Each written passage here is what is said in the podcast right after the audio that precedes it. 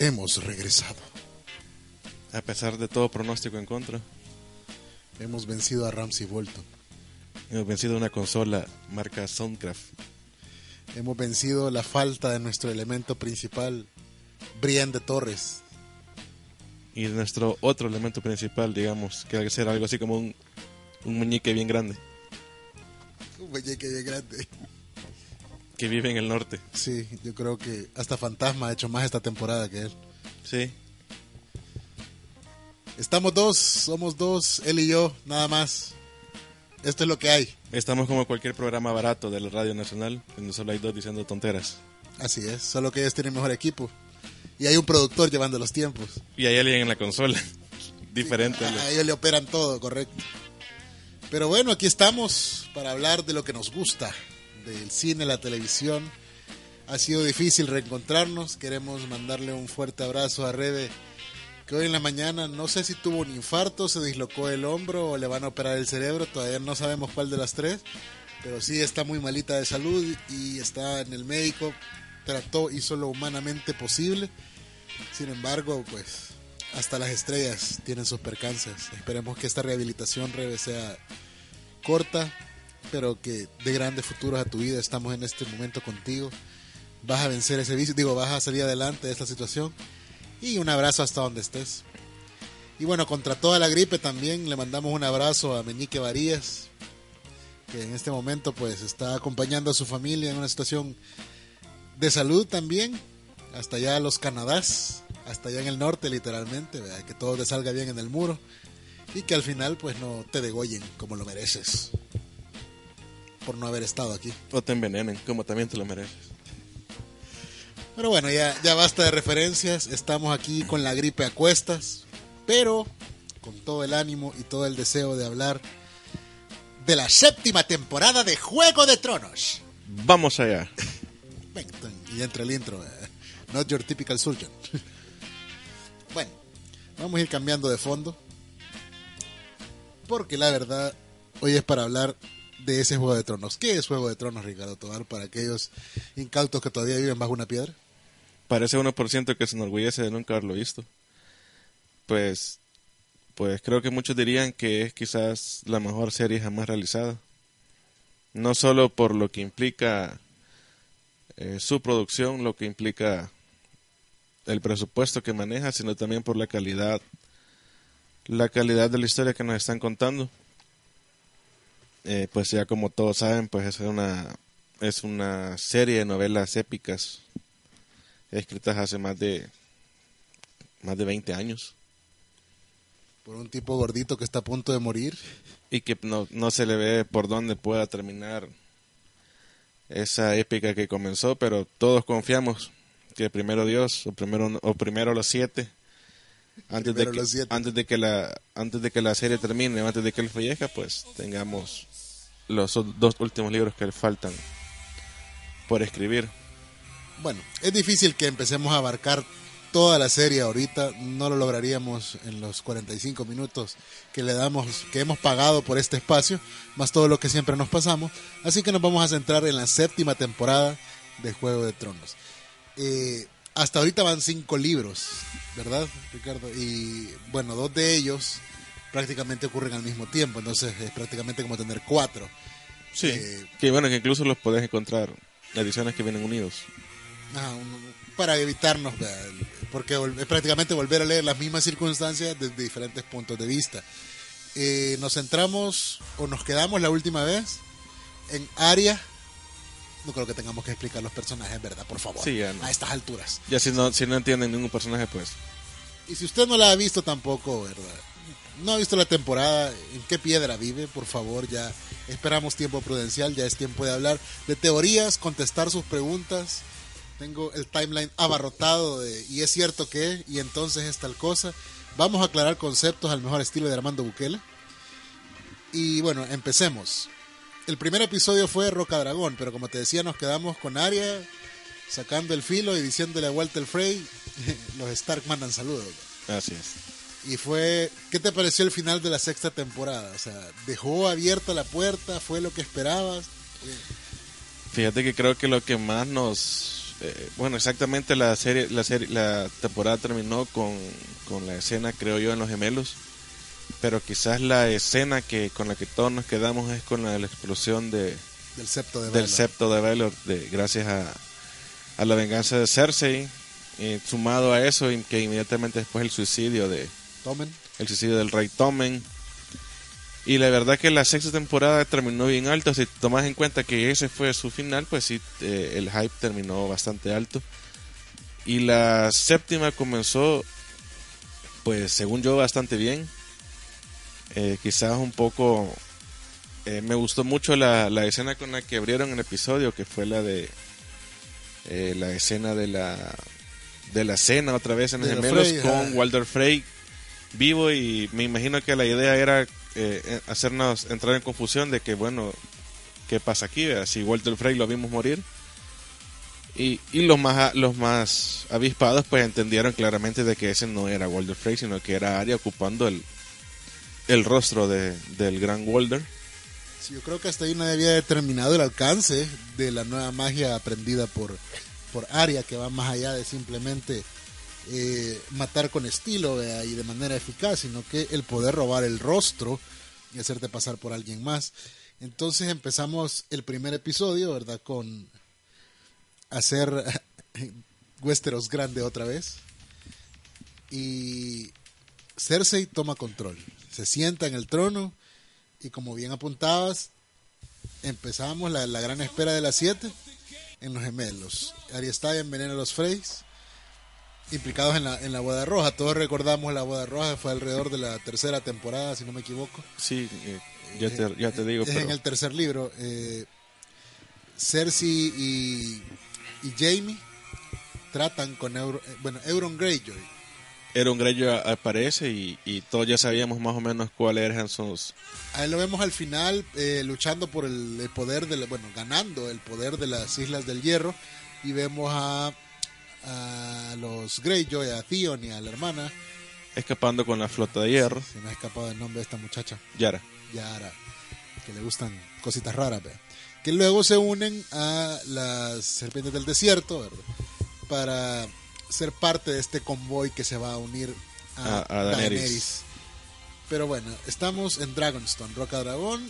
Ya Stannis está fuera de la, de, la, de la película, ya no lo vamos a volver a ver, lo siento. Sí está vivo en los libros, pero en la serie simplemente pues ya lo indemnizaron. Hay gente que todavía lo espera. Eh, Stannis ha de estar bien en las Bahamas disfrutando su indemnización. Por favor, ya no lo molesten, ¿verdad? Llega Daenerys, abre Dragonstone y aquella escena impresionante de regreso a casa. Yo le, le hacía la broma a alguien que solo faltaba que golpeara con el anillo en el escritorio y dijera, ¿Shall we begin? ah sí Sí, o sea, solo eso faltó. Eh, yo creo que todos al ver el mapa de Westeros pensamos, ahí está una mancha que debe haber dejado Stannis. Qué asco. si no es que muchas. Hay algo ligoso en Dorn que nadie sabe qué es. como se nota que no está Rebeca. Eh, bueno, también en el norte, Jon Snow perdona a los Karstark, que como dato, lo, sabemos que el, el patriarca de los Karstark era el que entregaba a sus hijos al Rey de la Noche y que de ahí vienen eh, los espectros, que no son lo mismo que los caminantes blancos. Eso hay que diferenciarlo. Dice que no es Caster. Caster, sí, yo dije Karstark. Perdón, me equivoqué. Son nombres parecidos. Hasta yo me equivoco, increíble. Y los, y los Umber. a los hombres haciendo que, que le juren lealtad y que Que esa fue una escena bastante, bastante, de la manga. bastante Jon Snow. O sea, perdonar a, alguien que, que te traicionó. Entonces, y que incluso le lleva a hacer el primer conflicto, o de los primeros conflictos con, con Sansa, que Sansa le dicen, ¿cómo, le, ¿cómo vas a premiar con sus tierras a las familias que juraron lealtad a los Stark y los traicionaron? Y ahí comenzamos a ver un poco lo que intentó la serie en esa temporada de, de irte mostrando esas, pe- esas asperezas que tenían los puntos de vista de Sansa con los puntos de vista de Jon, de Sansa obviamente, o por lo menos en ese punto al parecer, eh, movida por Meñique todavía. Pero era bastante improbable que en siete episodios pudieran desarrollar un feudo entre los dos hermanos. Sí, era, era Porque John tenía otras ocupaciones por venir. Lo que yo creo que nos demostraron bien fue la gran influencia que dejó Cersei en Sansa. sí, Ella aprendió muchísimo de ella y lo pone en práctica. Si desarrollamos los demás episodios vamos a ver momentos clave. Luego en Antigua, que es el nuevo la nueva locación que vimos al principio, ya ya aparecía, ya la conocíamos de la temporada anterior. Samuel comienza su entrenamiento con escenas bastante desagradables. Sí, demasiado. Demasiado gráficas. demasiado gráficas, incluso hacen un, un- una transición de un plato a una de las Sí, cosas esas que Sam está así como limpiando. por el segundo o tercer episodio. Sí, creo que, no, creo que no hacía falta, eh, era no apto para comer pupusas, definitivamente. o mole. Ah, bueno, eh, llora, eh, le pregunta por la llegada de, Naere- de Daenerys. Sí, Y- que ahí nos enteramos también que la búsqueda de la cura que se le encomendó a Llora de la Soria Gris la fue a buscar. a lo, la- lo llevó a, a quizás donde muchos ya habíamos ya se había eh, previsto que, que fuera ahí. que quizás el lugar más lógico Llora para, para Llora encontrar los- la cura estaba donde estaban los los, los maestros. Los maestres. Eh, Llora solo tenía dos caminos: buscar a Melisandre o buscar a los maestres. Y creo que se fue a la, a la fuente y, y creo que, que fue más acertado que buscar a, a Melisandre, que tiene una un, un rate de aciertos del 50%. eh. Sí. La mitad la destruye con una mano y la otra mitad lo hace bien. eh. Hasta ahorita creo que solo traer de vuelta a John. Y bueno, ser el vehículo por quien realmente lo trajo de regreso. Sí, que incluso ni siquiera ella se tuvo la fe la fe suficiente. ni, ni creyó al final que lo hubiera hecho. Así que nos alegra la vista, le alegró la vida a Stannis, pero nada más. Yo la veo muriendo la próxima temporada. a Melisandre. Sí. Bueno, Melisandre está en la lista de Aria. Entonces, la mujer roja está en la lista de Aria. Entonces, Eh. yo no sé qué planean, que si se planea al final. Pero si tomas en cuenta que gracias a ella John está vivo y que John la perdonó, simplemente le dijo que se largara, eh, Arya también tiene que ceder un poco. Entonces, no la ves muerta por manos de Aria. No la veo muriendo por Arya. O sea, creo que salvar a John le salvó el pellejo a Melisandre de Arya. Pero sí, sé que Melisandre va a encontrarse con la otra sacerdotisa roja, Kimbara. Kinkibara, correcto, y ahí pues Que es, creo yo, más. más precisa y sus. y su. y sus predicciones son un poco más acertadas. yo creo que es nueva generación nada más. Así, y, y ahí vamos a ver, tiene que haber algo ahí. También, eh, si nos vamos a. suponiendo que la maldición sobre Daenerys por su infertilidad sea cierta, la única que podría realmente, o que tendría el poder para revertirla, es otra bruja, una sacerdotisa roja. O podría ser Bran, pero Bran no sabemos nada de sus poderes, solo sabemos que ve en HD el pasado y el presente, no ha mencionado el futuro aún, pero su dominio de la magia pues tendría que servir para algo más que para ver escenas que todos hemos querido ver todo, todo este tiempo, ¿verdad? Sí, Pero- que, ajá, y, y tomando eso yo creo que quizás sería más preciso que la, la cura para Daenerys, si es que en verdad es infértil, pues viniera más por una de las dos sacerdotisas que, que, que del lado de Bran. Bueno, y después del Shall We Begin, ¿verdad? Y a, a hacer Westeros grande a- a- otra vez, viene Stormborn, que en español le pusieron no nacida de la tormenta, sino que bajo la tormenta. Daenerys comienza a pensar las estrategias junto a sus aliados y es la primera vez que los vemos a todos reunidos y a, y a Lady Olena dando el, bueno, el penúltimo gran discurso de sus apariciones. Eh, Sam intenta curia- curar de, de la, de la soya gris a, Yora y Cersei también empieza a entablar sus alianzas, en este caso con los Tarly. ¿verdad? O sea, cada uno de los Tarly en su cancha haciendo lo suyo. Y Jon pues acude al llamado de Daenerys, que fue aconsejado por Tyrion. Muy criticado en el norte por haber hecho, porque yo me imagino que todos tienen fresco. El, nor- el norte nunca olvida, para el norte siempre está fresco Bueno, todo. pero, ajá, pero al parecer eso no se aplica con John, que todos recuerdan lo mal que les va a los, a los, Stark, en, en cuando van al sur. Cuando van al sur Y, y- el último Stark que se reunió con un Targaryen, bueno, tiene dos antecedentes. Primero uno dobló la rodilla. y el otro, los otros dos fueron quemados. Correcto. Así que ahí va Jon, ¿verdad? Como siempre, Sí. haciendo lo contrario a lo que se le aconseja. Eh, Daenerys sí le hizo casito a, a Tyrion, dijo, ok, llamémoslo, que venga, mándenle un, un y cuervo y apareció, ¿no? Entonces, eh, también Aria se encuentra con, con Pastel Caliente, con Hot Pie. Eh, hablan un poco acerca de las dotes culinarias de Aria, que, que ha aprendido a hacer pasteles también, con dedos y manitas adentro. Que quiero ver, te iba, te iba a mencionar con lo de. Con lo de. Aria, esta, esta parte de Aria que quizás.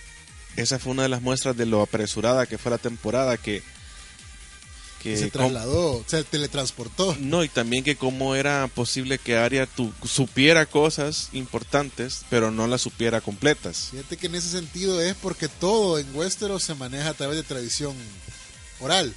Entonces, ahí lo que todos corren rápido hasta los chambres menos los caminantes. Entonces, ella sabía varias cosas. Eh, lo que no se imaginaba era que Jon aún estuviera vivo, porque le llegó el primer mensaje y es que se lo habían despachado cuando era comandante, pero no le llegó el otro memo que decía que él había sido regresado de la tumba. Entonces, a mí lo que sí me llama la atención es lo rápido que avanzan todos. sí, pero yo, lo que te digo es que es, un poco quizás la prisa con la que tenían de sacar las, de sacar la temporada y, sacar tanta trama, porque si te acordás la, en el primer episodio a Robert y a su séquito le toma un mes llegar de desembarco del rey al, norte. Y en esta última temporada, más adelante, vamos a ver como el brillante Tart es despachada por Sansa. Y se tardó un episodio. Y se tarda un episodio y, te hacen ver como que es, un viaje no de un mes, sino que quizás de un par de días. Igual de, de, de Rocadragón hacia el norte, la, la llegada de Deus Ex Machina de Daenerys Ah, también. Eso, los tiempos se alteraron completamente. Hay gente en red que se ha tomado la tarea de calcular distancia y tiempo que en realidad toma. Eh, han calculado los vuelos de los, de los cuervos. De, los dragones también. Es decir, la gente pierde la cabeza, pero es un, para mí es un gran fan service que todo ocurra tan rápido. Es decir, darle a la gente lo que quiere cuanto antes. Sí, es lo que te digo, es un, poco correr, o sea, ya sabían de que no, no contaban con los 10 episodios, solo contaban con 7 ninguno fue exageradamente largo, quizás al final de temporada. pero fuera de eso, el tiempo sí fue recortado eh, bastante por, por los productores esa temporada. Bueno, y dentro de esos movimientos rápidos está eh, el encuentro entre Arya y Nymeria, que aunque le haya dicho, no, esa no eres tú, no significa que no era la loba. Ese fue fanservice también. Era también un poco ya meterte en cuestiones ya filosóficas de la Toda esta temporada fue repetir frases de la primera porque creo que no fue, había suficiente. Fue lleno, estuvo llena de, llena de callbacks y si la gente que, que acostumbra a refrescarse con temporadas anteriores, si habían visto la primera recientemente, pues captaban más fácilmente esos callbacks a la, a la primera. Pero que te iba a decir algo que en, la, en el episodio anterior pasa algo que creo yo que, que al final va a tener una gran importancia y es la visión del perro en el fuego. Ah, correcto. Eso sí, el, perro que le teme al fuego, ¿verdad? Lo hacen ver ahí porque cómo llega el perro a asociarse con la hermandad sin estandarte. Eh, lo vimos en la anterior, que llegaron, atacaron y lo fue a buscar porque ¿qué le quedaba? Él trató de aprender la fe de los siete, pero se quedó como en el cuarto, creo. Sí. No saben ni las oraciones completas y ahora pues está cambiando de fe nuevamente, ahora por, por el Señor de la Luz. Por Rollo. Impronunciable ese nombre. Eh, Roller, o Roller, como sea. El Señor de la Luz, dejémoslo, ¿verdad? Porque la noche es oscura y llena de spoilers. Eh, la visión del perro indica la montaña, ¿verdad? en forma de flecha, que es donde al final encontrarían. Eh, pues casi encuentran la muerte, pero encontrarían su destino. El destino de, de poder capturar el caminante blanco. la, la, comunidad del caminante ¿verdad? se forma ahí, ya ahí donde se converge todo, ya en un par de episodios más. Eh, también en este episodio en Stormborn ocurre eh, Euron y la destrucción de la flota de, hierro, ¿verdad? Y el brillante escape de Dion.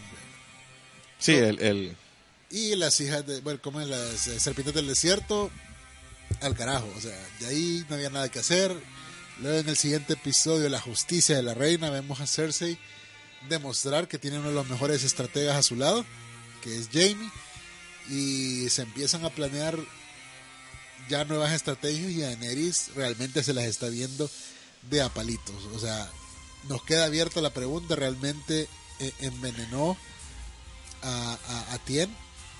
Y, a el, eh, y el área solo se quedó viendo o, o cómo fue. O sea, queda abierta la pregunta si realmente la envenenó o no. Hay gente que tiene la teoría de que no, que solo simplemente dejó a la mamá viendo morir a la hija y sin saber cuándo realmente iba a pasar. Ah, para y hacerlo para más sádico. esa agonía y hacerlo más sádico, pues simplemente no le vamos a envenenar, ¿verdad? Luego tenemos el primer encuentro de John Eris. Ah, cuando se conoce John con... Ajá, ni, ni hola le dijo, sino que dolor de rodilla. Ser Davos, un pésimo anunciador. O sea, yo Que creo- tampoco hay, hay, hay como ayudarle a, a, a John. a John. Eh, Sus títulos son muy basuras. o sea, eh, bastardo, Ajá. ex comandante de la noche. El que no sabe nada. el que no sabe nada. Mr. Boom Boom 2017. que lo vamos a saber más adelante. Como dice Freaky Doctor, culito norteño. Así como se nota que no está rebe. Sí. oh, por Dios. Bueno, esos son los títulos de John. Aquel que dobló la rodilla acostado, devorador de tías, padrastro de dragones. Y en ese momento no lo era, así que Sí. No tenía mucho que decir y por eso se le queda viendo así como, dude, Jon Snow, rey en el norte y por elección popular. Ex bastardo. Eh, la justicia de la reina, como les digo, Euron entra triunfal en desembarco del rey y entrega a las rehenes del área y Tien ante Cersei. Ah, llora, es curado de Solegrís, es el, episodio no apto para comer pupusa. Que eso yo, fíjate que no sé cómo tomarlo, si es un error, si es como que no le dieron importancia. Porque si vos te acordás, cuando mencionaban la serie gris, que la mencionaba Shirin, que, lo, que la padeció, cuando la menciona en el, en el barco donde, donde Llora se contagia, que van pasando por, por el Marumiante, eh, cerca de las ruinas de Valiria, te cuentan lo, lo, lo difícil que fue esa, esa plaga, que es como una comparación con la, con la peste. Entonces le dan una importancia bastante grande a contagiarte y, y lo que implicó esa enfermedad. Y, y, bueno, incluso te la remarcan diciendo de que es una enfermedad que es incurable. Y termina, y si alguien la termina curando con una cuestión tan básica como eh, lo que haría cualquier doctor, quitarte el tejido muerto y, y- Y, y- aplicarte crema Pons. y aplicarte un ungüento. Entonces, no sé, ahí, ahí como, ahí como que, que, que- Esperabas más. Sí, ajá, o sea, Sí. es como... Y, y también si tenés en cuenta de que ya habíamos visto, porque la gente hace capturas de lo que se lee, de que, o creo que Sam dice que un elemento importante para el tratamiento de la serie gris era la era la el vidriagón. Sí. Entonces No ya, se un- vio.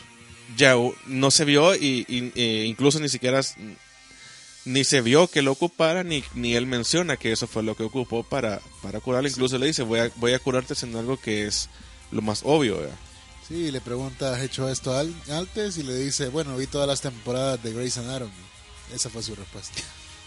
Y así lo curó. No, y, no, y, y te decía De porque nuevo, Ricardo, fan service. es lo que te decía que, que bueno, en mi caso cuando cuando Sam dice que va a intentar curarlo, Yo pensé en mi caso cuando la tuve. en mi caso cuando tuve serie gris en una uña, te iba a decir que que muchos pensa, muchos nos habíamos quedado de que la Soria Gris alguna cura tenía porque Sherin fue curada. Y si tenías en cuenta que Sherin vivió un tiempo en Roca Dragón, que al final descubrimos que Roca Dragón prácticamente... Pero ¿quién curó a Sherin? El mismo Stanley decía, no, sí, le hicimos tanto que nadie supo. Melisandre, supuestamente. Sí, pero al final él, te- él te decía, Claro, tenemos los aciertos de Melisandre, son 50%. y digo, o sea, le- le- se intentó tanto para curar a Sherin que no sabemos qué fue lo que funcionó. Me suena en mi caso, que me dieron tantos antibióticos que al final no saben cuál me curó. Ajá, Cuando, que, cuando tuve Soria Gris también. que algo te curó, entonces no Sí. sé, ahí como que ahí como que la serie quedó un poquito corta en Pero en- en- vamos a la falta de trasfondo. Si algo tiene R.R. Martin, que es el, el- el autor, es que todo te lo explica, te detalla hasta qué comen, cómo lo cocinan y a qué sabe. Eh, él seguramente en el libro va a explicar detalladamente cuál fue. Pero recor- perdón, recordemos Provecho. que el, eh, gracias por delatarme, cómo se nota que no está re- eh, recordemos que en estos episodios no tienen tanto tiempo de pedirle tantos detalles porque hay Eso, cosas es, que- él es- lo que te digo. Eso, todavía las eso- está escribiendo. O sea, Bueno, y, y Cuando otra. le preguntaron por la temporada 6, por el- la revelación del nombre de Odor, le preguntaron, y así fue.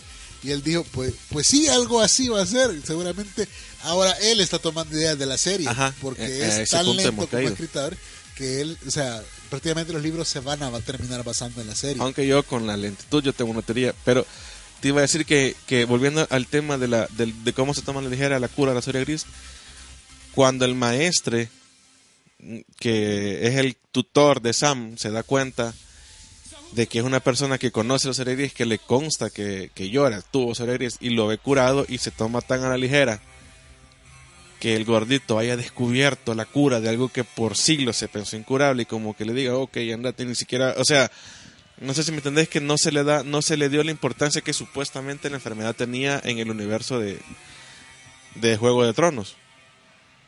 Lo que pasa es que era fanservice. Todo ha sido fanservice. Velocidad, había que curarlo cuanto antes. Eh, hay gente que todavía cree que Ser Llora tiene oportunidad con Daenerys. O sea, lo siento, pero no Esa gente que cree, así. la gente que cree esa es la gente que sigue en la friendzone con la esperanza de salir de ella también. Algunos lo han logrado. No voy a decir nombres porque los quemo, pero algunos lo han logrado.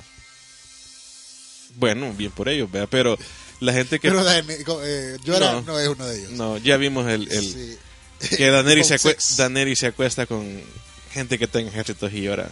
A menos, a menos que si la teoría es de que yo, de que Yo creo que Daenerys en su perfil de Tinder ha puesto que no se llame Llora. Es su único requisito. a menos que porque decían de que su unión con Caldrogo, que no fue tan voluntaria, pero su unión con Caldrogo le supuso a ella, un ejército de Dothraki, la unión que tuvo, uniones sexuales obviamente, con Dario Najaris le supuso a ella los segundos hijos, la unión con John hoy le supone el ejército del norte, y como ya sabemos que Ricardo Tobar, estás planteando vos que Daenerys, la madre de Dagones, nacida de la tormenta, primera de su nombre, reina de los ándalos y etcétera, no me los puedo en orden, lo siento, es una maldita bruja, eh, no voy a decir otros adjetivos porque la Rebe me va a regañar después, calculadora, fría y esquemática que ya sabe con quién presta el voladito. eh, a eso iba.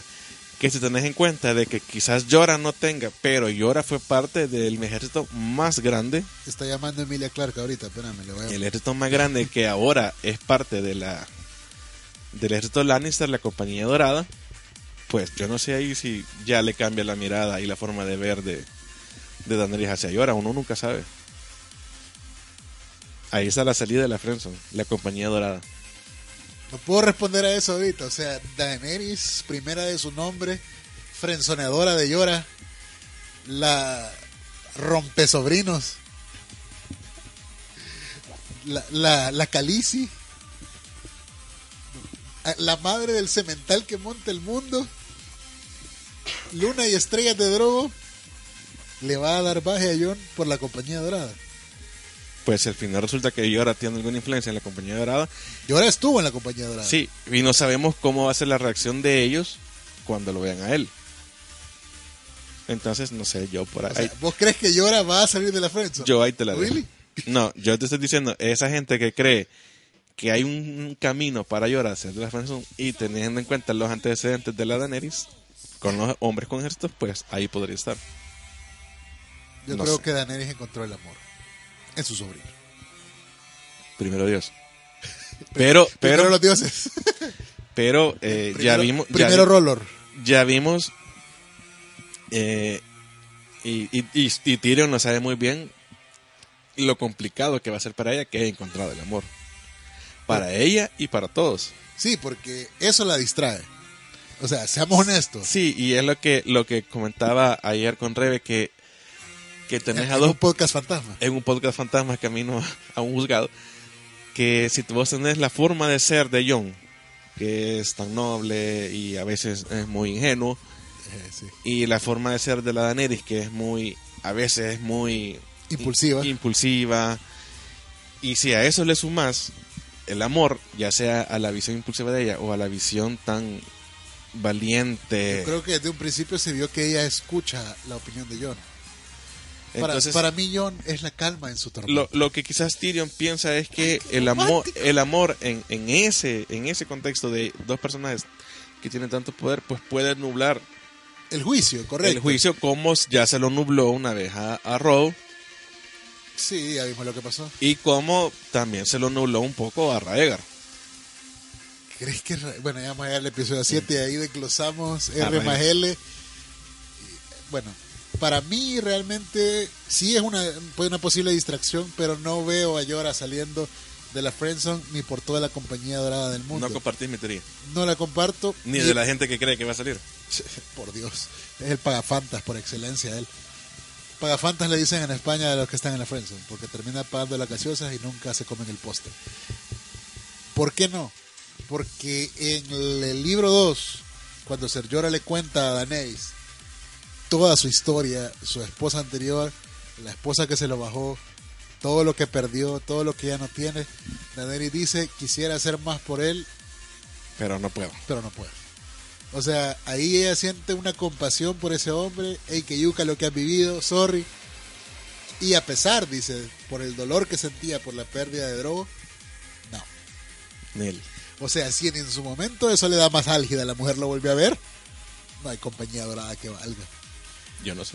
Para mí, mi teoría es que Yora se va a sacrificar por amor por Daenerys. No, ya, ya siendo, ya volviendo a lo- Y- y al su- campo de lo posible, es probable que el final de sus Yora sea restos- heroico.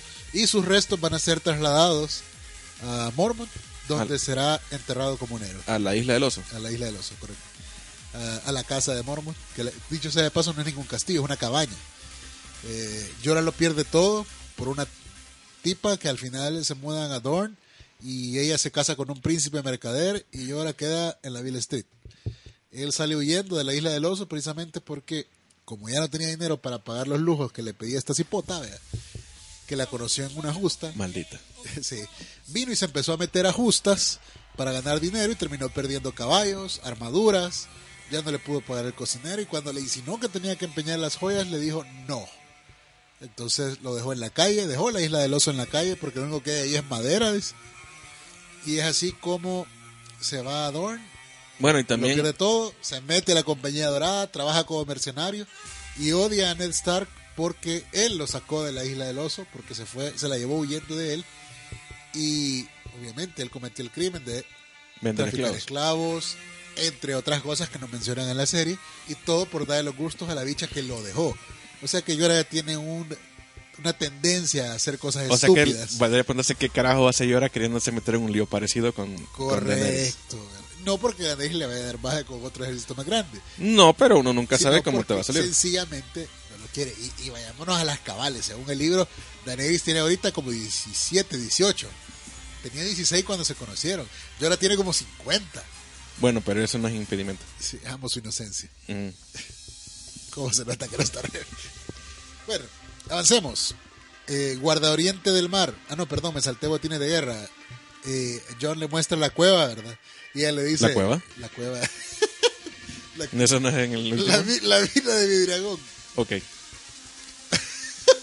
y las pinturas rupestres que llegó a dibujar, ¿verdad? Los niños del bosque y que debemos estar unidos y bueno, Cersei negocia con Mycroft, digo con... Para los que entendieron la referencia, Mycroft es el hermano de Sherlock y es el mismo actor, ¿ok? Gracias. Negocia con el Banco de Hierro, Arya regresa por fin a Invernalia, donde se encuentran los guardias de los sistemas informáticos de HBO. Sí, que es otro callback a la primera temporada. Correcto. Eh, y se reencuentra con sus hermanos. Ahí vemos a, a Bran en modo Sheldon Cooper. Ah, qué bueno verte. Que lees el comentario a... Te ves hermosa. Te no hemos hablado te- de eso. Te veías hermosa la noche que te violaron. Lo viste. Ah, por Dios. Eh, creo, que, creo que fue el peor, lo peor que le pudo decir fue eso. Así, thanks, but no thanks. sea, ¿Quién escribió eso? O sea, Yo, o sea, yo, yo creo que, que como muchas ideas sonó bien en la cabeza, pero no sonó bien cuando el personaje lo dijo. y esa es la razón real por la cual Bran no tiene novia.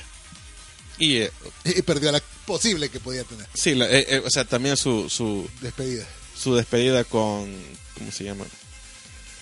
Se me dio el nombre. No me acuerdo. Era un personaje irrelevante para mí también. Bueno, con ella. Ya saben quién, la que tiene el mismo pelo de Jon Snow. Sí, la, la salvajita. Así digamos, la salvajita, pobrecita. Eh, botines de guerra se encuentran todos juntos. Eh, ah, pierde la flota Yara Greyjoy y el ejército, el apoyo económico de Dorn y Alto Jardín. Daenerys sale a atacar desde el lomo del dragón las huestes de los Lannister. Que no, junto perdón. Con una horda de Dothrakis dispuestos a Eh, matar. antes de eso no mencionamos la la cómo Cersei eh, a través de su general Jamie gana Alto Jardín con, Ah, con una la movida eh, exquisita. Eso, perdón, fue el final de la justicia de la reina, precisamente. Eh, los Lannister abandonaron eh, Casterly Rock. Eh, llegan los Inmaculados, los Unsullied. Y según ellos, vea, ya le han, hicimos. han ganado muy fácil, pero era parte de y ahí te demuestra Y- que, que James Este es otro cambio de velocidad en la serie que a mí no me gustó. ¿cuál? Te quedas pensando, o sea, están rodeados y sitiados por la flota de, de Euron. ¿Verdad? Eh, están los barcos. Pero ¿quién está sitiado? los Unsullied, los Inmaculados en Casterly Rock. Sí, sí. Luego, no sabes qué pasó. Solo hay un breve comentario entre Cersei y Missandei de no te preocupes, está vivo, ya verás. Y de repente en el episodio 7, ahí está Gusano Gris.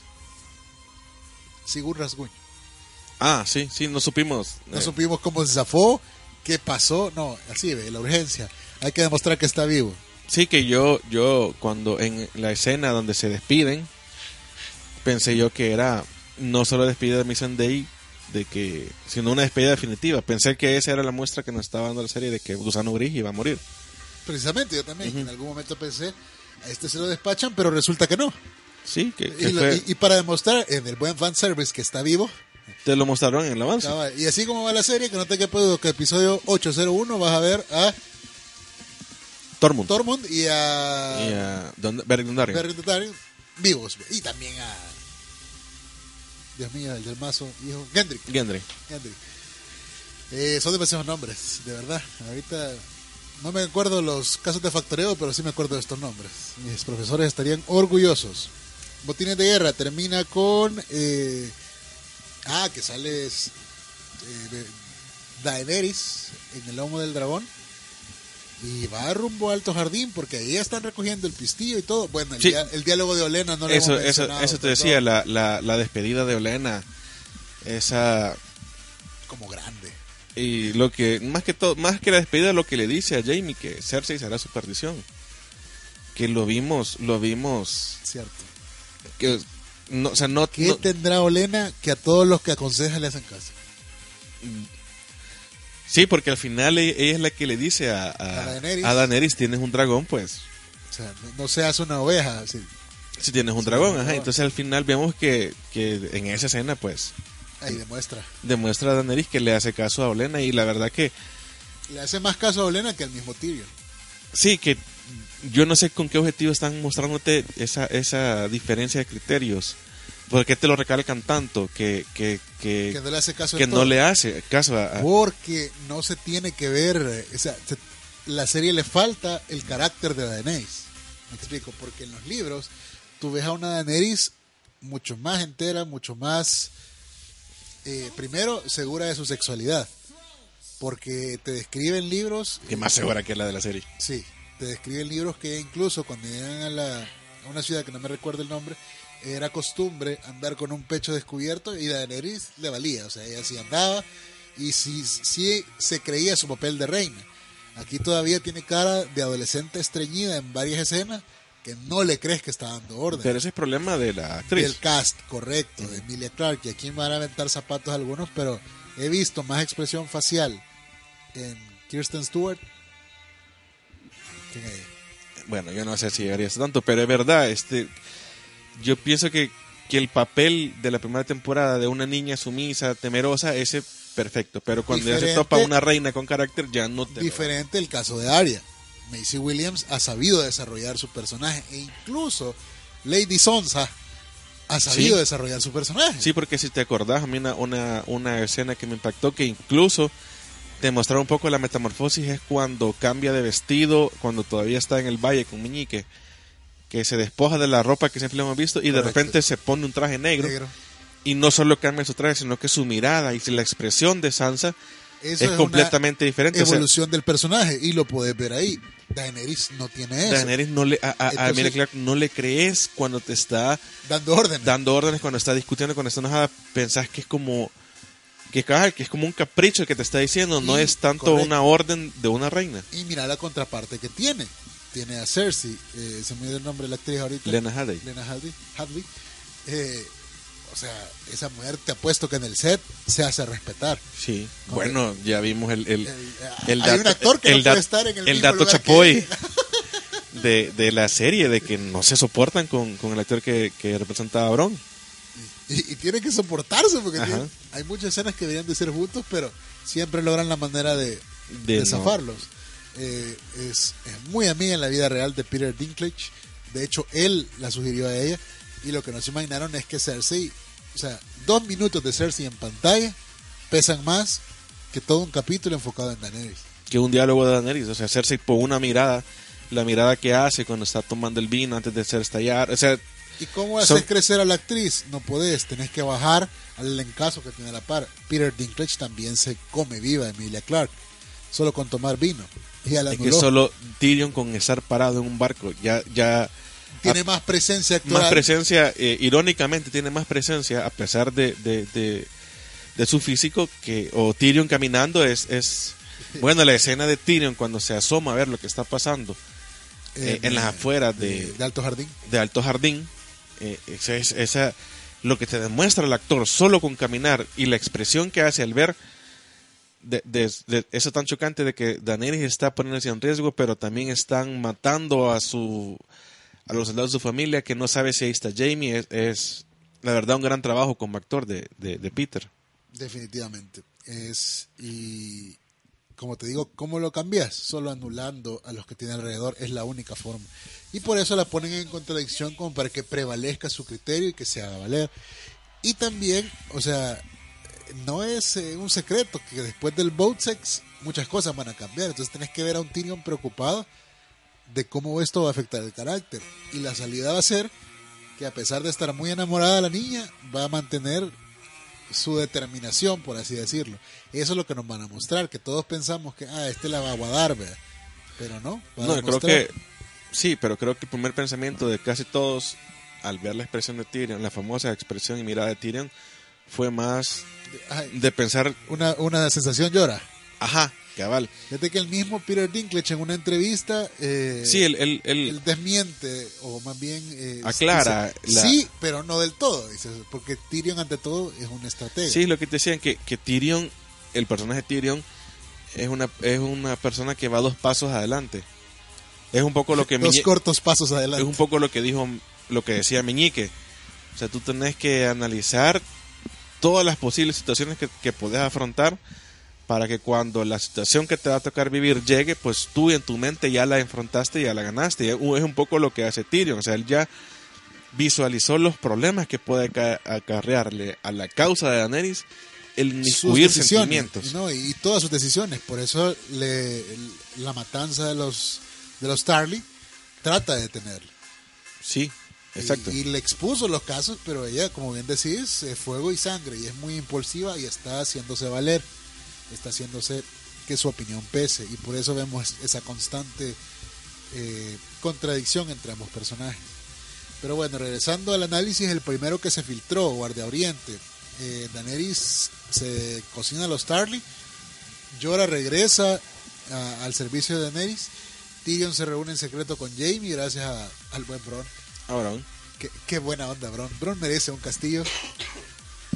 No sé cómo se lo van a dar, no sé quién se lo va a dar. Pero Pues no sé si no sé si viste lo que decían de que hay un comentario que le hace Bron a, en este último a Tyrion que le dice si lo que te están pagando yo te lo yo te pago el doble y le dice bueno tendrías que darme un castillo tu hermano me debe un castillo tú tendrías que darme dos y cómo hago yo para gobernar dos castillos al mismo tiempo le pueden dar los gemelos que están son dos castillos que están qué bárbaro, cuervo de tres ojos. Muy bien. entonces ese Es detalle un trato de llegar en el norte, ¿verdad? Están, están vacíos ahorita, no, Están no hay. Freys. Bueno, ahí puede estar el precio de, No, no, es, están eh, los gemelos están en el norte o en la tierra de los ríos. en la Tierra de los Ríos. Bueno, Su- Suena bien, suena bien, suena es, bien. una, es una opción que yo dejo ahí para que Tyrion la analice y si quiere ganarse a Bron, pues ahí, Ahí está, eh, ¿escuchaste, Tyrion? Más, más vale que estés pendiente. Eh, bueno, también está el caso de qué va a hacer Bron ahora que Jamie se fue, saltándonos un poco al final de la temporada. Se va a ir detrás de él. O sea, yo me iría detrás de él porque ya le dijo, nadie va a matar excepto yo. Sí, sí es, y es, te habla, volvi- volviendo a la evolución de los personajes, eh, qué evolución más, más drástica que la que ha tenido Jamie, Jamie. desde el primer episodio donde te mostraron, No, también Cersei, o sea, los dos.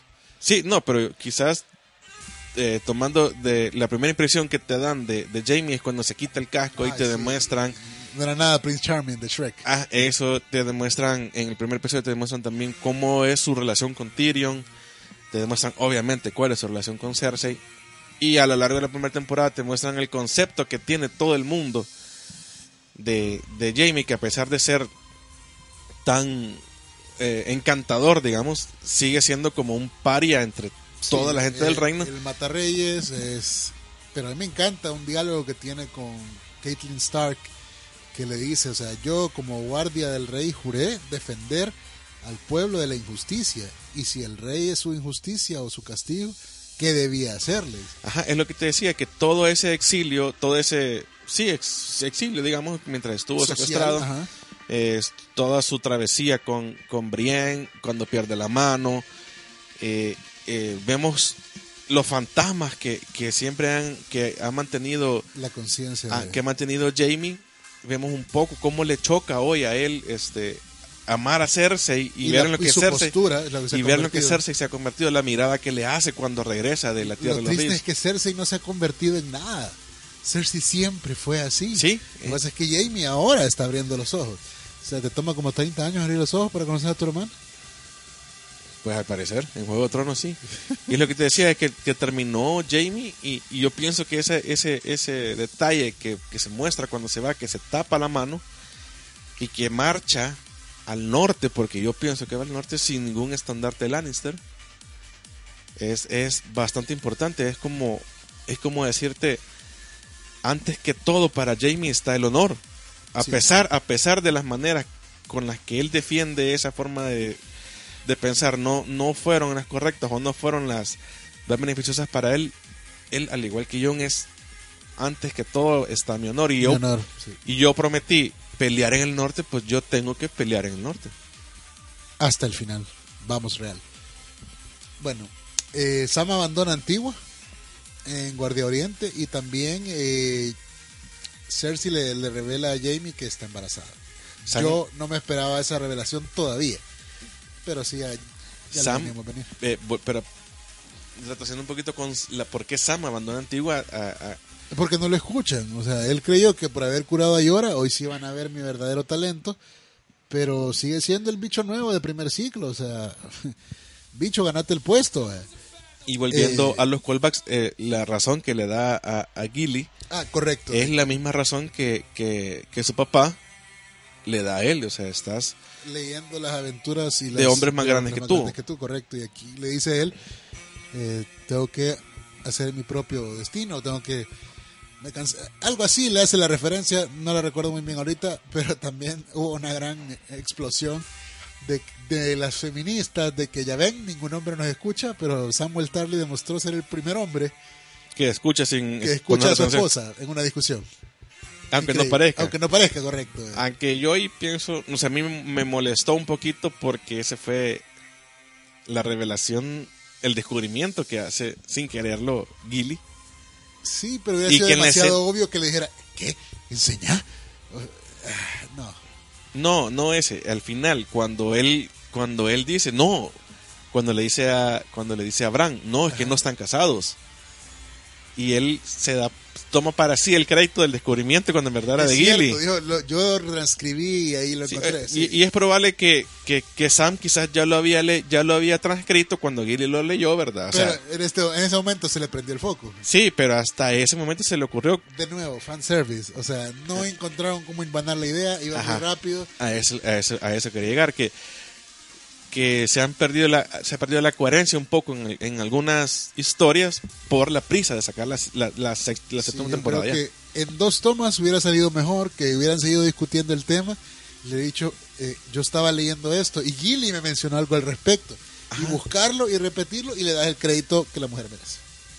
Pero bueno. Eh, eh, Ye- Ye- eh, Cersei está embarazada. Me acuerdo que al final de este episodio mucha gente decía, no, no puede ser, no es cierto, se lo está bajando. ¿Está embarazada Cersei? Según vos. Sí.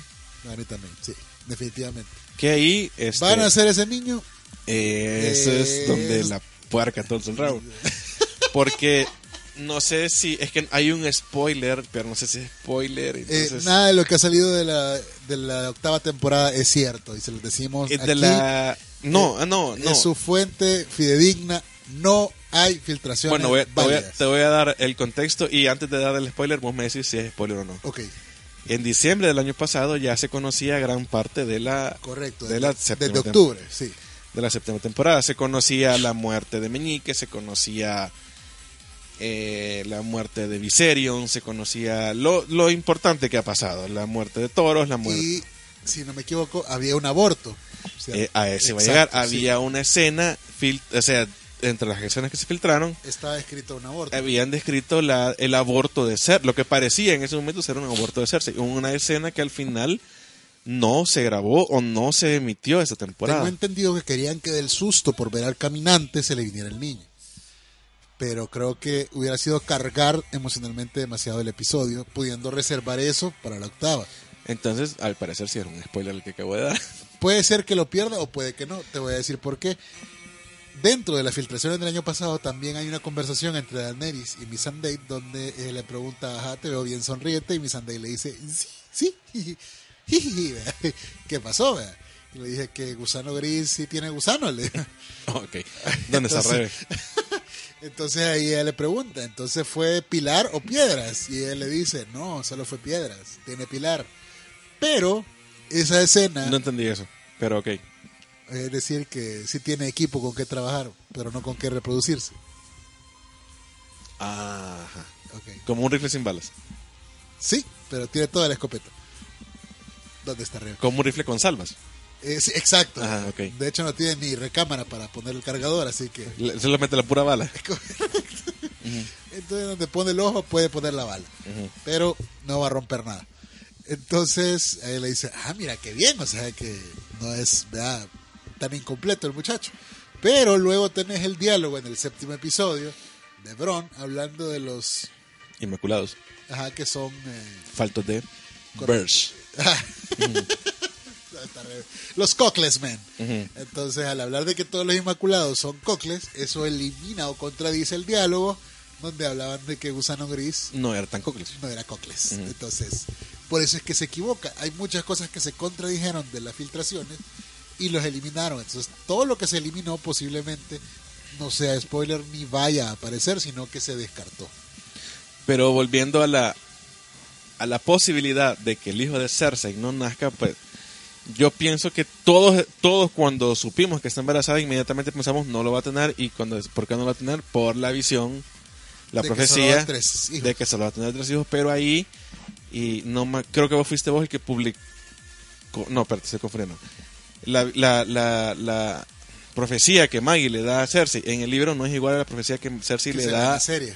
que sale en la serie. Y yo pienso que estamos cayendo en el error muchos de asociar las visiones de los libros Con lo que va a pasar. con lo que está pasando en la serie. Entonces, la- si la serie no mencionó la parte medular de la visión, que es el... Tres cómo- hijos. no, de, cómo- de- de cómo va a morir Cersei, Sí.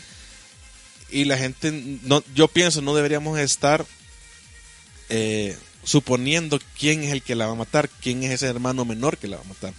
Si la serie no ha introducido ese término, no deberíamos estar pensando en eso porque en esa medida que estamos esperando que un hermano menor, ya sea de ella o de alguien más, la mate, y no sea ese el final que los productores tienen pensado para hacerse, vamos a, va, va a acarrear a nosotros pues una desilusión más. Sí, porque, o sea, de los Clegane, ¿quién es el menor?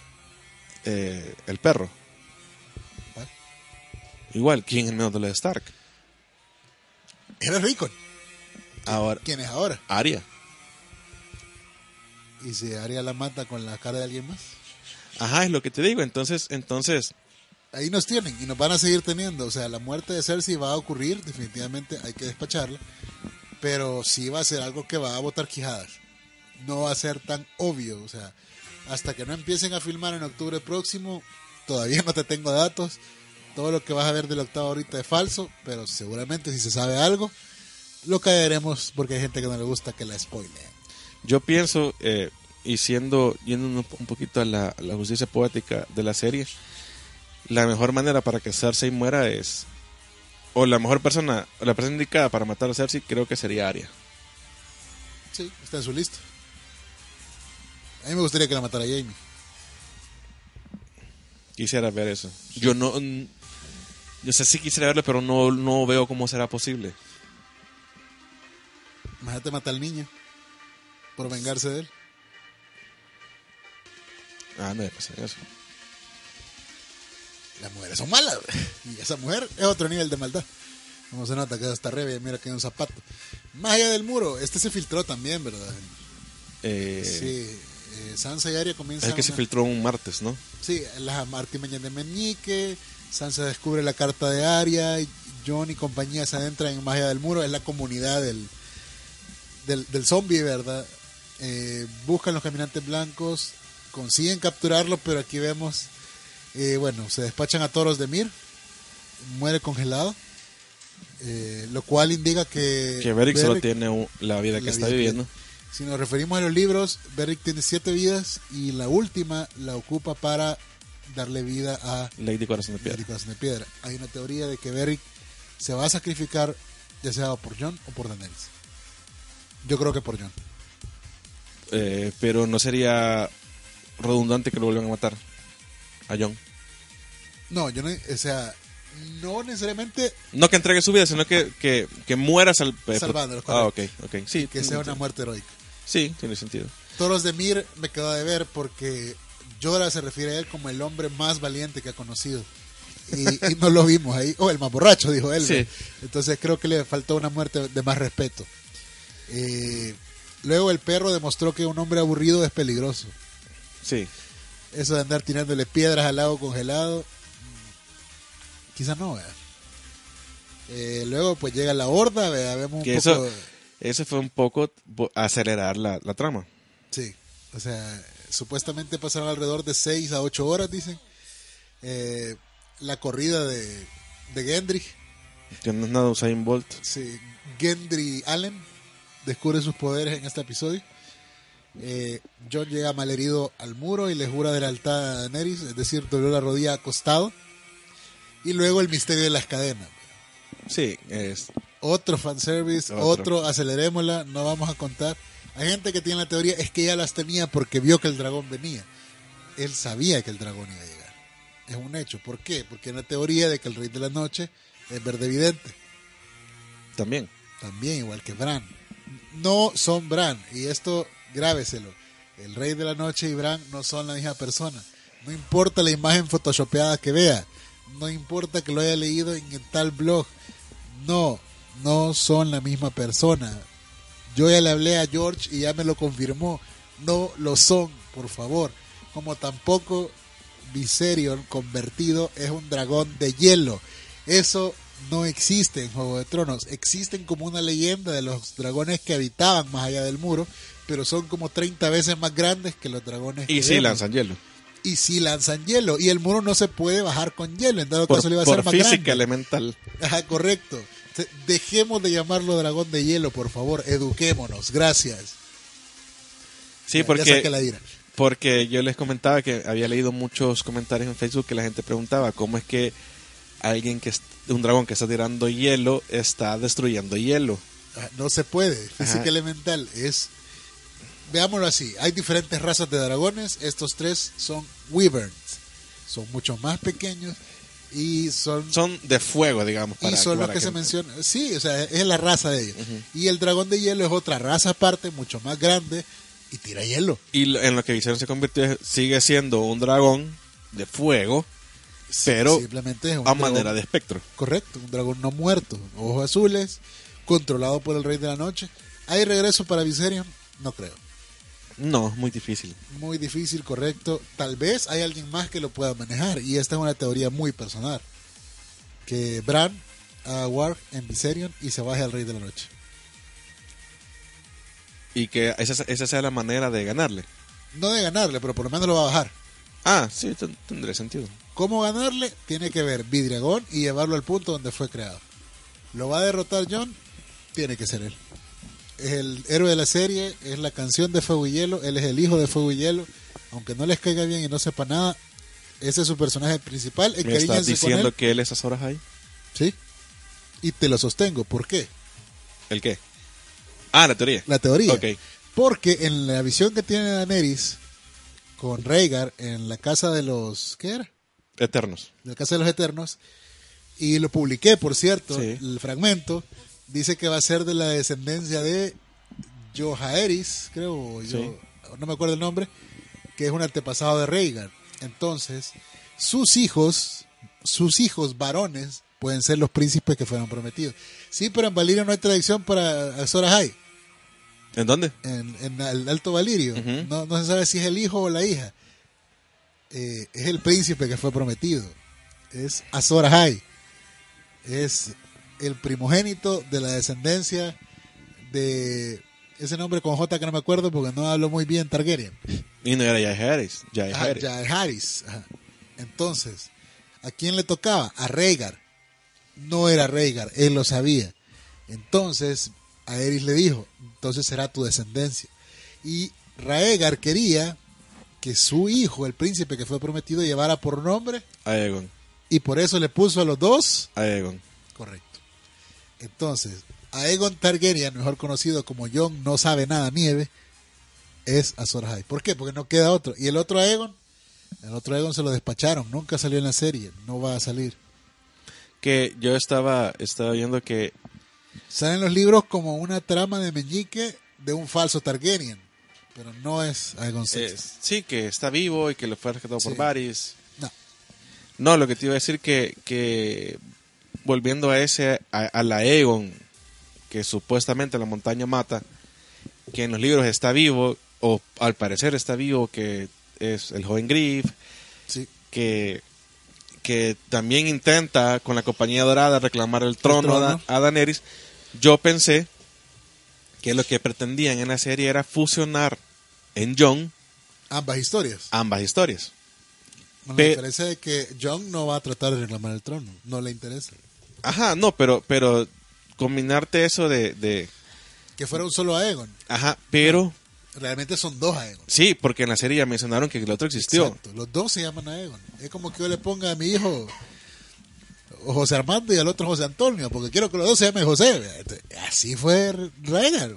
¿Por qué? Porque le, él quería que, que se llamara Aegon en honor a Aegon el Conquistador, que llegó y logró la alianza con Dorn, que hizo que el primer Stark doblara Doblara la la rodilla. rodilla. Es decir, el nombre de Aegon para la cultura Targaryen pesa muchísimo. Y por eso el príncipe que fue prometido debe llevar ese nombre. A menos que Weiss y Benioff se, se suban al fanservice y hagan la princesa que fue prometida a Daenerys, toda la lógica y todo apunta a que Jon Snow es Azor Ahai. Ojo que el término Azor Ahai en toda la serie no se menciona. No, solo han manejado el príncipe, Príncipe que, no fue, que no fue prometido. Correcto. Entonces, ¿que por eso significa que va a matar a Daenerys? No necesariamente, porque como bien dice Ricardo, las profecías en la serie no se deben tomar textualmente como fueron en el libro. Sí, Diferente es una visión donde Rhaegar y le muestra toda la verdad a Daenerys. ¿Cómo sabía Daenerys dónde llegar donde estaba el grupo de- con los caminantes? Porque Daenerys en esa misma visión atravesó el muro y fue más allá del muro. Ella ya sabía para dónde iba. pero no estás ahí tomando, adaptando a la serie un- algo, una visión del libro. No porque salió en la serie. Pero en la parte de Radegar en la serie no sale. Celo lo ve, pero la parte de ella cruzando el muro sí sale. Sí, que es donde se encuentra la tienda Dothraki con Drogo y Rego. Ajá. Y la visión sí sale completa en el libro y lo ve y se llamará Egon y el dragón debe tener tres cabezas. tío. Sí, le dice, lo, ajá, que es, que es la- la- el fragmento que está publicado de, de la hoja del libro. Correcto. Y que después alguien ahí trató de decir no, porque. Y después le que dijeron no, pero terminé de leerlo porque pasa esto. Es bien interesante esa conversación. Sí, que creo que en esa visión también es donde, donde muchos han teorizado de que Daenerys pasa de largo, literalmente del trono de hierro. Correcto. Que el momento de tocarlo y el momento justamente de agarrar algo que parece ser garra, son los chillidos que en ese momento no se entienden si son niños o si son sus dragones, que si recordamos está en ese en ese lugar buscando sus dragones, Sus dragones, sus dragones ya no bebés, pero pero todavía pequeños. que ya- entonces- ya escupen fuego ya. Entonces no se entendió en ese momento si fue el llanto del niño o si fue el llanto de los dragones lo que la distrae del, Es cierto, no sé. del trono. Que muchos dicen, ah, no, lo que pasa es que esa visión no, no va a implicar que al final Daenerys sacrifique el trono por alguien más. Sino lo que quería decir, esa visión lo que quería demostrar es lo que ya pasó, ¿verdad? de que en su objetivo del, mu- de- del trono algo la distrae y la hace ir al norte, que en este caso sería rescatar a la compañía de, de Correcto. y no tanto eh, pasar de largo al final de la historia y no, y no quedarse con el trono de hierro. En ese momento, porque nada le costaba seguir la batalla, reclamar el trono y ni modo, que él se, se murió. ¿verdad? Sí, que es lo que Tyrion le dice, o sea, es- ellos sabían el riesgo, otra vez a la, a, la, a, la, a la visión que tiene Tyrion de las cosas, Y él le dice, no puedo, Tyrion, ya me puse la colección invierno de los Targaryen, debo irme. sí, igual. Y se va. Eh, luego, El dragón y el lobo, el capítulo más largo de la temporada. Y ya vamos terminando porque ya están los, los minutos extra que no, no pagamos. Eh, bueno, la gran reunión de Pozo Dragón. el caballero del perro con su armadura. Eh, hay diálogos buenos. Cuando el perro y Brian hablan de Arya, Sí, cómo ha crecido. eh. sí, no, y no sé si, si, te, si te pasa a vos, pero es como cuando hablaban, eh, sobre todo el perro con Don Darion, el perro con Beric, el perro con Tormund, el perro con Brian. Todo es como, no, yo así me sentía que es como cuando uno tiene tiempo de no ver a alguien, ponete con quien ha pasado aventuras, como alguien de la U, ponete, Ajá. y encontrártelo y te acordás cuando fuimos a no sé Sí. qué, algo así, o sea, esa, esa sensación de, Fue una sensación muy familiar. de remembranza, de, de, de- Si el único que sobraba ahí era, era Gendry. sí, De ahí todo ya, ya que incluso. Gendry tiene algo parecido, es cuando, cuando le reclama a, a, a, a Don Darion y a Beric, que lo vendido. que lo vendieron a la, a la, a La la, la sacerdotisa. Y luego también John y el encuentro de John y, y Gendry es muy guiño a... eh, Está gordo. eh. Ah, sí, Eh, interesante porque ahora, o sea... Y el papá de Gendry mató al papá de John. Sí, ajá, eso es, esa, eso fue, eso fue, eso me gustó bastante que nuestros padres fueron amigos y uno dice, no, o sea, No realmente. no realmente, Ya sabíamos, no, eh. Pero...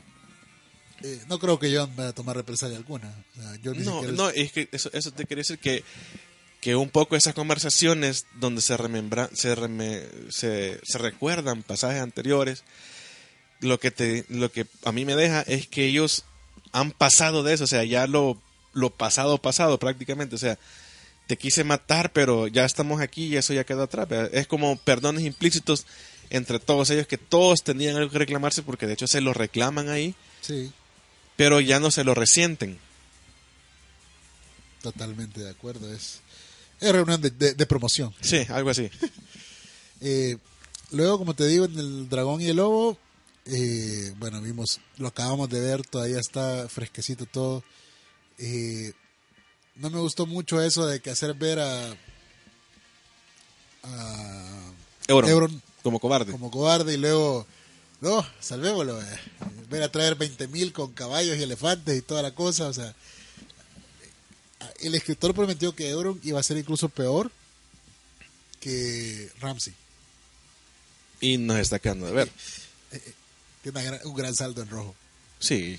Horriblemente. No, no me convence. Pensé que le iba a hacer más daño a Yara. Yo eh, y, ajá, también pensé ver, ver más escenas de, de- más escenas parecidas a las Pero solo ha servido para que a Theon le crezcan motivos que tampoco para tiene. a rescatar. Ayer. No, y también Esa escena de perdón con John también fue bien eh, closure, ¿verdad? O sea, para mí que Tío se lo despachan en el rescate. crees. Sí, muere como héroe. Yo creo que un poco las palabras de John, que John le dice, tú no eres ni uno ni eres el otro, los dos apellidos están en ti, era un poco Como él. hablar ajá. de sí mismo, ¿verdad? sí mismo, o sea, no es ni pues. Stark, no es ni Targaryen, sino que ambos No es ni apellidos, nieve ni arena. sino que ambos apellidos están. Era un poco hacer una autorreferencia a, a John. sí, la traición de Cersei a, a Jamie le apesta. A Jamie casi que le escupe. Sí, no, yo pensé, eh, incluso se lo comenté a alguien, eh, cuando me preguntaron quién crees que muere en este episodio, yo ya sabía que Muñique moría, pero yo dije, probablemente va a morir Jamie. Y cuando Cersei da la orden, o sea, o da una orden, yo dije, aquí está, se lo, se lo, Se lo se lo cargó. Sí, porque la, la montaña estaba como restringido. Yo creo que eso le, le- le- se quedó como segura. Ajá. Y no te creo. eh. Igual con Tyrion. Sí, Yo creo logro que, eso. o sea, que toda esa escena, desde que Tyrion entró a la, a la, a la Fortaleza Roja a hablar con Cersei, es Es la gran pregunta. ¿Por qué no despachó a Tini? mm, ¿qué le ofreció Tyrion? Para mí que no se lo despachó solo porque sabía que la calcinaban viva ahí. Yo también pensé eso, fíjate, pero, pero se me ha hecho muy fa- o sea, se me hace muy fácil que esa sea la razón. Yo pienso que más que todo la razón verdadera está en, en lo que hablaron y no sabemos qué es lo que hablaron. Sí, porque después aparece como que la convenció. Ajá, cabal. ¿Crees vos en esa teoría de que Tyrion va a traicionar a Daenerys? No. Traicionar como tal, no. Que, que le ofreció algo a, a, a Cersei. O por lo menos le dijo lo que quería escuchar. Ahí. O, o puede ser también que hizo Tyrion lo que pensaron, lo que querían que yo hiciera, era mentirle a Cersei. O simplemente lo hizo para ocultarla de su bebé. Ajá, también, como te digo, es, no, yo no veo una traición como tal. Porque hay gente que dice, la mirada que Tyrion hace cuando están matando a los Lannister es como ahí te están diciendo, mi casa todavía me importa. No, Eh. fue mi hermano, o sea, Sí, ajá. eso era todo, por eso, o sea, que se lo lleve, pero que no lo mate, pues. Sí, es lo, es lo que te digo. O sea, muchos muchos han visto en esas señales como un remordimiento de Tyrion para todo lo que ha causado su casa, pero yo no lo veo. El, el personaje de Tyrion no te da para que le metas ahorita en este punto de la serie una traición. No, No sería coherente que... No. no tiene sentido, ni Varys, mucho menos. Hay gente que pregunta si por el diálogo entre Varys y Melisandre significa que Varys eventualmente vaya a estirar la pata. Eh, yo no lo veo así, simplemente ellos son de esos y ya no están en eso. Entonces, para mí, Varys va a morir de viejo y bien tranquilo. O sea, no lo veo que, que se lo despache. No, nadie. no, no, no creo que, que le aporte mucho la- una muerte de Varys. Y te he puesto que va a entrenar a alguien más para toda su red de araña y mantener vivo eso porque Sí, seguramente. no lo veo muriendo, definitivamente. Eh, bueno, sale a buscar a Yara Theon de- después de un pleito a los McGregor, Sí. que lo despacharon pero salió ganando. Bastante plata.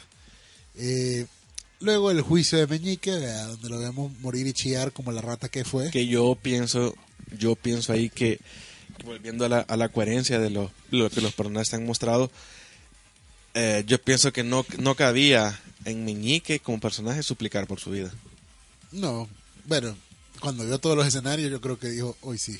pero es, es lo que es lo que le pasó a Tyrion cuando Tyrion fue juzgado Tyrion nunca rogó por su vida Tyrion echó en cara o sea sacó todo lo que tenía dentro y yo me imaginé que- a un Meñique haciendo algo parecido o sea eh, si Meñique toda su vida luchó por no ser visto de menos yo, yo esperaba en ese momento, pues Meñique echar en cara, yo que no era nadie, miren todo lo que fui capaz de hacer. O sea, una, un resumen de su vida. algo así. No me lo imaginaba supli- suplicando porque no lo mataran, ni menos de rodillas. Pero todos queremos ver eso. No, todos, ajá, sí. Fue fanservice. Cabal, es lo que, es lo que O sea, decías. no era para verlo orgulloso, vea, muriendo con la frente en alto, no. Queríamos verlo como una rata. Y vos sentís, eh, obviamente después nos quedó claro que, que todo lo que Sansa y Arya platicaban era una trampa para él. Pero Sí. hay una escena en la que a mí me queda como que quizás no era tan trampa, la escena de la... Que le explica el, el juego de los rostros. ¿no? Eso, Sí. porque, me- porque no había manera, por lo menos física, de que Meñique o alguien enviado por él estuviera escuchando esa conversación. creo Entonces yo sí. pienso que esa conversación sí fue real. Puede ser que haya sido como para, quiero dejarte claro el poder que tengo. vea. Ajá, o sea, no era parte de la trama que ellas estaban manejando como el engaño a ese Meñique, sino Yo que, creo que fue más, te conviene tenerme de aliada. Sí, cabal. Y fue bien jugado, pienso yo. Eh, Arya lo ejecuta por sus crímenes contra la casa Stark y Ar. Luego llega Samuel. Ah, Acabo de buscar Google y miren lo que encontré. Y ese comic relief, ¿lo viste en tus misiones? no, existe lo que se llama cuervos. Cuervos. Recibí un y cuervo. Chistosísimo. Eh, hay gente que pregunta, ¿y si Bran ve todo, por qué no lo vio? Porque para ir al pasado a ver, él tiene que saber qué ir a buscar. Eso. Y él no sabía que había una boda que tenía que ir a buscar y que fue anulada. ¿Le estorbó los sentimientos a Rhaegar? Eh, Como se distrajo por sus sentimientos. no sé. Porque vos decías que así como Daenerys y Jon, así le pasó a Rhaegar. Ah, sí, volviendo a eso. Ajá. Pues hay- sí, yo pienso que sí, pero hay gente que dice de que, que la ese deseo de Rhaegar de dejar a una esposa y casarse con otra no era tanto un amor de verdad, sino que era un poco la obsesión que Rhaegar tuvo con la visión. De que naciera de su descendencia eh, un No, el príncipe que fue prometido, pero esa teoría se les cae porque cuando Rhaegar se casa, su hijo Aegon estaba vivo. La gente dice, no es que como él ya no. sabía que lo mató. No, no sabía. No, no sabía. O sea, cuando él se casa con la Martel porque Daenerys quería mantener a los de Dorn a, a raya. Cerca, sí. Porque los de Dorn no eran conquistados. Dorn fue una alianza y la manera era prácticamente tener secuestrada a la, ¿cómo se llama? Elia. Elia Martel, la hermana de la víbora que muere hecho hamburguesa a manos de la montaña. Eh, Elia también murió a manos de la montaña, sus hijos también. ¿Por qué la dejó? O sea, sí se divorcia de ella, por decirlo así, porque el rey podía hacer lo que, bueno, era el príncipe y le podía hacer lo que le rocaba la gana. Hace la nulidad, pero nunca la sacó del palacio. Y prácticamente él respeta su palacio, nunca la saca de ahí. Y él vive su idilio de amor precisamente en Dorn Pero sí, sí, en la Torre de la Alegría, que es sí como el, el- le el motel de Westeros. sí le nubla el juicio porque él sabía de que esa mujer a la que él amaba estaba prometida con otro. Pero porque estaba prometida con otro. No, pues sí, el- el- los motivos que tenía para ser prometida eran esos eran Pero era por conveniencia y sos el príncipe, o sea, si vos la querés, la querés, pues. Mm. Y le avienta la corona en una justa, y para que todos se den cuenta, esa es la que quiero yo. Eso es lo que te digo, es ahí donde le jugó en contra el, el sentimiento. Claro, obviamente él nunca se iba a imaginar de que ese acto iba a devenir en una rebelión. O sea, creo que nunca visualizó. Que el- ahí que la regó fue a Eris, en despacharse a los Stark. Porque Robert, sin la Alianza del Norte, no, No llega ni la esquina. Es un hecho. Y la rebelión de Robert es el acto de celos más grande de la historia de Westeros. Nada más. Sí, Y por eso lo pagaron todos. Y Meñique para mí solo fue el vehículo para que se hiciera justicia. Porque realmente ahí quien tenía la razón era Rhaegar y Liano. Sí. Y a Ned le, le costó caro ese error y tuvo que pasar toda su vida tratando de, de arreglarlo. Sí, bueno, tuvo que matar de una manera muy deshonrosa a, a Arthur Dane. Así era Arthur Dane, ¿sí? que era el único que sabía. No, e- y también el, que el honor ahí lo perdió porque lo mató a traición. Triste, pero Ned también se equivocó. Sí. Y hay un diálogo eh, en el libro 1 donde creo que es Aemon el que le pregunta a Jon que si tu padre tuviera que escoger entre el honor y salvar a su familia, ¿qué crees que escogería? Sí, no, y también en la serie creo que sale ese diálogo. Y eh, John le dice, ¿verdad? Bueno, creo que mi padre encontraría la forma de hacer lo correcto. Y toda la vida de Ned fue tratar de hacer lo correcto, Ujú. a pesar de haber traicionado su honor. Y no estuvo dispuesto a hacerlo, ya cuando le vuelve a pasar como mano de Robert. Y Termina sin cabeza. así es.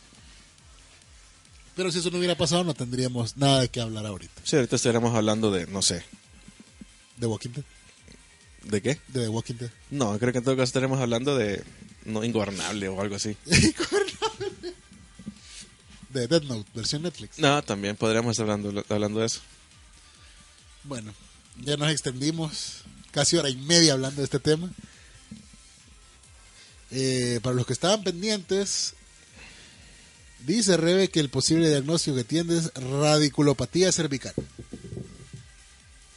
No sabemos qué es, pero le mandamos un gran abrazo. Es una gran torsión de cuello y hombros. Bueno, eh, no tenemos así como que una gran cantidad de noticias porque todavía no hay spoilers. Eh, se cayó el muro. Así termina. Se cayó el muro. Se cayó una parte del muro. Se cayó Guardia Oriente del Mar. Eastwatch. Eso es todo. Los únicos que van lentos en esa serie Son, los caminantes sí. Pero ya vimos que era porque venían jalando una cadena monumental. con un dragón, sí. Ah, debe ser por eso. Hay gente en la cadena y por eso van lentos. Están forjando la cadena con pedazos de metal que vas encontrando en la nieve. Seguramente eso es. Se salvaron eh, Dortmund. Y Dortmund. Yo Sí. pienso que sí, hay como, como no podía faltar. El muro es tan grande que todos salieron corriendo. Es Sí, es lo que te decía, que, que hay la- revisiones de la escena muestran de que ellos no bajan por la grada, sino que corren a lo largo del muro. Y así seguramente van a ir a bajar hasta el Castillo Negro. Sí, Porque tienen que ir a dar la noticia. Es un hecho. Ahí vienen los muertos. Eh, ya valió Bersh. Todo. ALB, ahí viene el dragón. hay gente que me encanta que pone, bueno, ya terminó Game of Thrones, ya mi timeline en Twitter ya volverá a la normalidad al menos por dos años. Hombre, hágase un favor y véala. Deje de estar viendo Narcos 3. Sí, deja de estar viendo Ingobernable y esperando Ingobernable 2. O, eh, eh, ¿Cómo conocí al Chapo? Creo que se llama la nueva de la que Ajá, ¿cómo se llama? Y deje de estar viendo Alias JJ. Sí, no. No, por favor, hágase un favor y vea Juego de Tronos. O Aunque por- sea o por- por lo menos vea House of Cards. Aunque sea por convivir que la vea, porque no quedarse como, ¿qué? Ajá, cabaco. Ajá. Para no quedarse como el paria de las pláticas en la oficina. ¿verdad? Ajá. Porque ya en este punto ya caen mal. Sí, ya ese 1% nadie lo Sí, ya, caen mal. Ya sé, ya han tenido siete años. Nadie lo ve con ternura. Ajá. Hay gente que dice, bueno, ya los niños ya vieron Game of Thrones, ahora es tiempo que los adultos veamos The Walking Dead. un saludo, un saludo, Alfredito. Cosita. Sí. Bueno, ¿qué vieron de Walking Dead? No sé. Desconectado. Vi el trailer donde sale Rick viejo y todo el furor y confusión que eso causó y ya es como, ah, ya sabemos. Fíjate que tenemos un Negan ahí. Lo regalamos. ¿Crees que se lo merezcan? No sé, les hacemos una pregunta. Pero ¿qué preguntaras? No sé. Algo del cómic para que sean un fan de verdad. No es Muyuca. Sí, hay que darle oportunidad a todos. Preguntamos de Juego de Tronos para dar un, un Funko de Negan. Pues sería ideal que tuviéramos un Funko de un Funko de Juego de Tronos, pero nos mandaron un Funko de Walking de. Negan, sí. No sé por qué. Nos lo mandó alguien que no ve la serie, por cierto. Sí, sí, quizás por eso. Sí, eso debe ser todo. Gracias estuvo el tino de mandarnos a Negan y no nos mandó a alguien tan X como Herschel sin una pierna. Vaya, lo vamos a hacer predictivo. Usted va a oír este podcast, vea, y va a escuchar esta pregunta, dos puntos. ¿Quién o quiénes se mueren en el primer capítulo de la nueva temporada de Walking Dead? ¿Quién o quiénes? ¿Quieres hacerlo predictivo? Ah, ¿Cuándo comienza la serie? En octubre, a finales de octubre. No es mucho tiempo. No, que investiguen. No tendrían que ver el episodio. Pero el cómic ya puede saber. Ah, Entonces, oh, entonces la pregunta sería, ¿quién, según el cómic, moriría en el primer No, episodio? ¿Quién o quiénes mueren en el primer episodio? Y su única pista es vaya a buscar el cómic. Por eso, pues tendríamos que darlo hasta que el episodio sea emitido. Eso sí, correcto. Pero las respuestas tendrían que darla ellos antes de que el episodio se Correcto. Ok. Tienen hasta el mero día del episodio para votar. Ok. ¿Y cómo van a hacerte llegar la respuesta? En la página. Que comenten este podcast. Y comenten debajo de este podcast, correcto. Ok. Así el que lo oiga, pues, tiene la oportunidad. Ok. Y si dos le aciertan, lo rifamos. A muerte súbita, sí. Sí, así como hizo la Rebe, un sorteo en su casa. Ajá, sí. Bueno, yo creo que ya, ya va siendo hora de decir adiós. ¿Alguna otra noticia del espectáculo que tengas? Mm, Que Dica- DiCaprio quieren que sea el Joker. Puede ser el otro Death Note. Yo no, no, o sea, no me imagino a DiCaprio tan muerto de hambre como para aceptar una película. Aunque si la si de verdad va a meter mano Scorsese, que tampoco creo, pues nada, ahí sí no sé. ¿Crees? No sé, o sea, no sé qué no sé qué tan qué tanto necesitan ellos dos meter manos en, en, en el cine de, de superhéroes o de villanos. Pero uno nunca sabe. Que hay de ese rumor de que Ben Affleck no va a ser Batman en la película de Batman.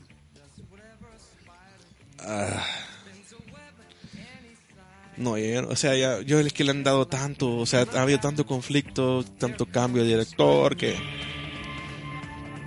no, ya es un poquito de un poquito de huevo. A mí personalmente Ben Affleck no me ha disgustado como Batman y no me gusta, disgustaría verlo en una película en solitario. Yo no le veo nada de malo, creo que hay que darle continuidad. Sí, Bueno, esperamos vernos pronto, escucharnos pronto. Esta nueva versión de la salida, porque no encontré la, la que siempre usamos. ¿Cómo se nota que no está Rebe? sí. Así que Rebe, recupérate pronto. Arturo, fuerza hasta allá al norte. Sabemos que estás cuidando el muro. Eh, espero que les haya gustado esta versión de Luz, Luz Camp, porque nos faltó el, El podcast. Ara Podcast. Nos fuimos con la mitad nada más. Y bueno, pues. Salud, Lu. Nos vemos.